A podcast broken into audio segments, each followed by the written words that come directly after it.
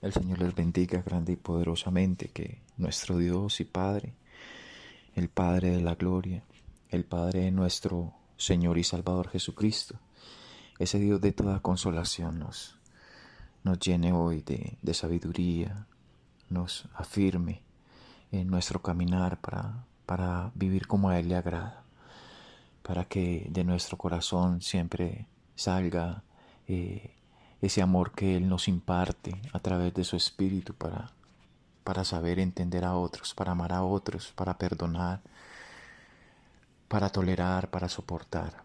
Tantas cosas que el Señor nos permite aprender por medio de las vivencias, por medio de las circunstancias, de las pruebas, de las tristezas, de las aflicciones.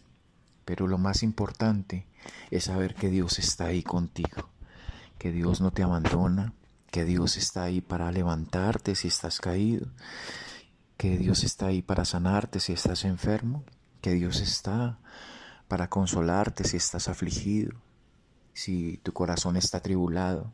Dios es bueno, Dios es fiel y como dice su palabra, para siempre es su misericordia. Y ese es el buen pastor de, del cual nos ha estado hablando la palabra a través de estos devocionales y hoy vamos a, culminar esta serie del Buen Pastor con el versículo 6 del Salmo 23.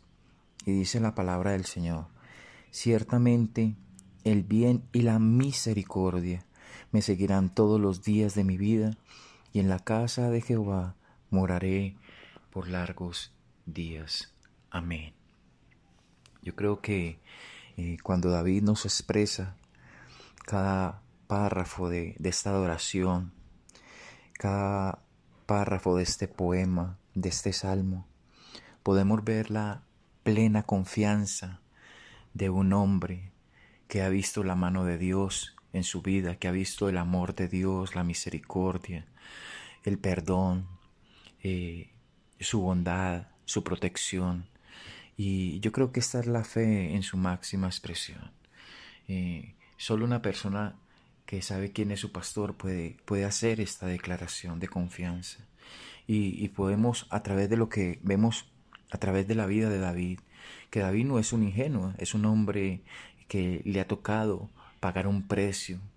Eh, eh, es un hombre que después de que el Señor lo ungió como rey, eh, más o menos a la edad de 17 años, pero sabemos que Dios le, le, le dio el reinado a él cuando cumplió 30. Entonces fueron 13 años más o menos de pruebas, de dificultades, de huir de, de, la mano de Saúl el rey para matarlo, donde él pudo ver que, que solo Dios eh, podía tenerlo en el lugar donde él estaba, que solo Dios le había permitido aprender de cada circunstancia, de cada dificultad.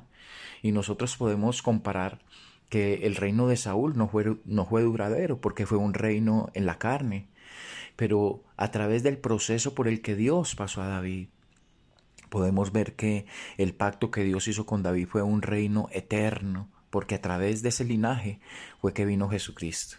Entonces aquí David nos está eh, dando la evidencia de que Dios eh, nunca faltó con, la misericordia para él, que el bien de Dios siempre estuvo a la puerta de David.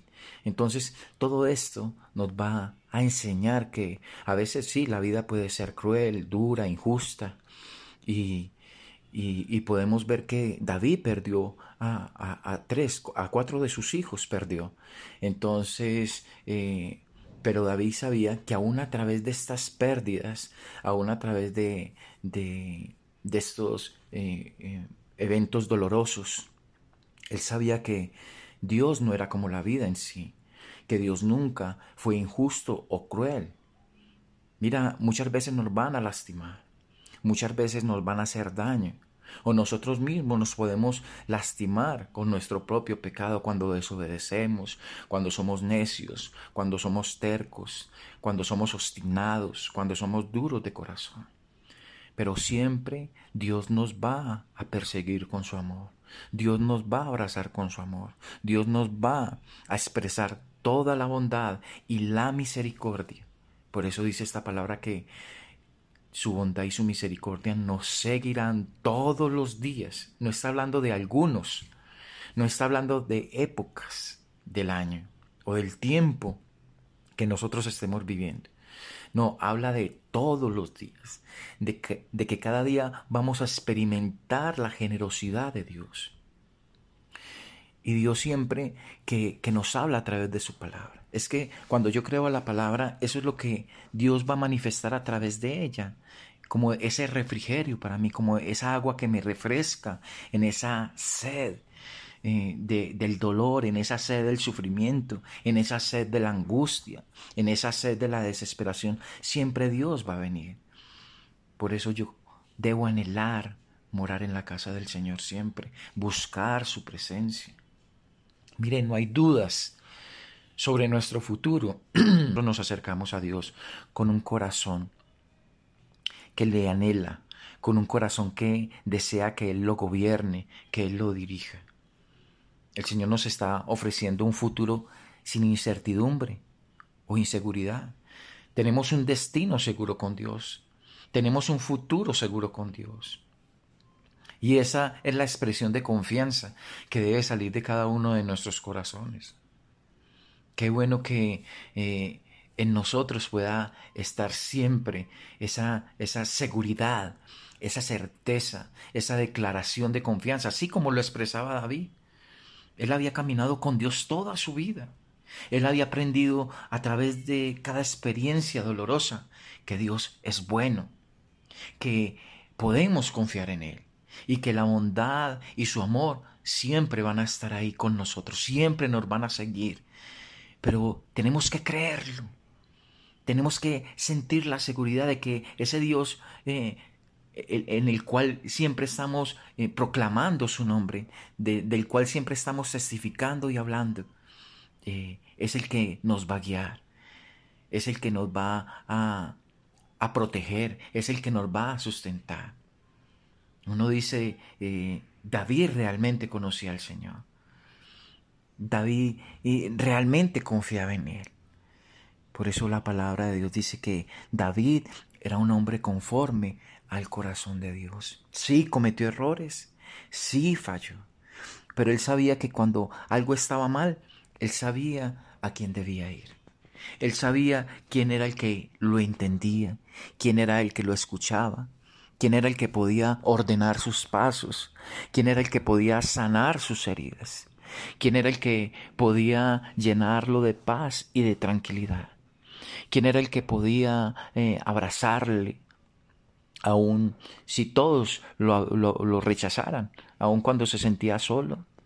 Dios es el único que puede llenar cada vacío de tu corazón. No importa la situación, no importa la circunstancia, eh, Dios nos está dando la llave, Dios nos está dando eh, la, la bendición a través de esta palabra, que el bien y su misericordia nos van a seguir todos los días de nuestra vida. El bien, el bien.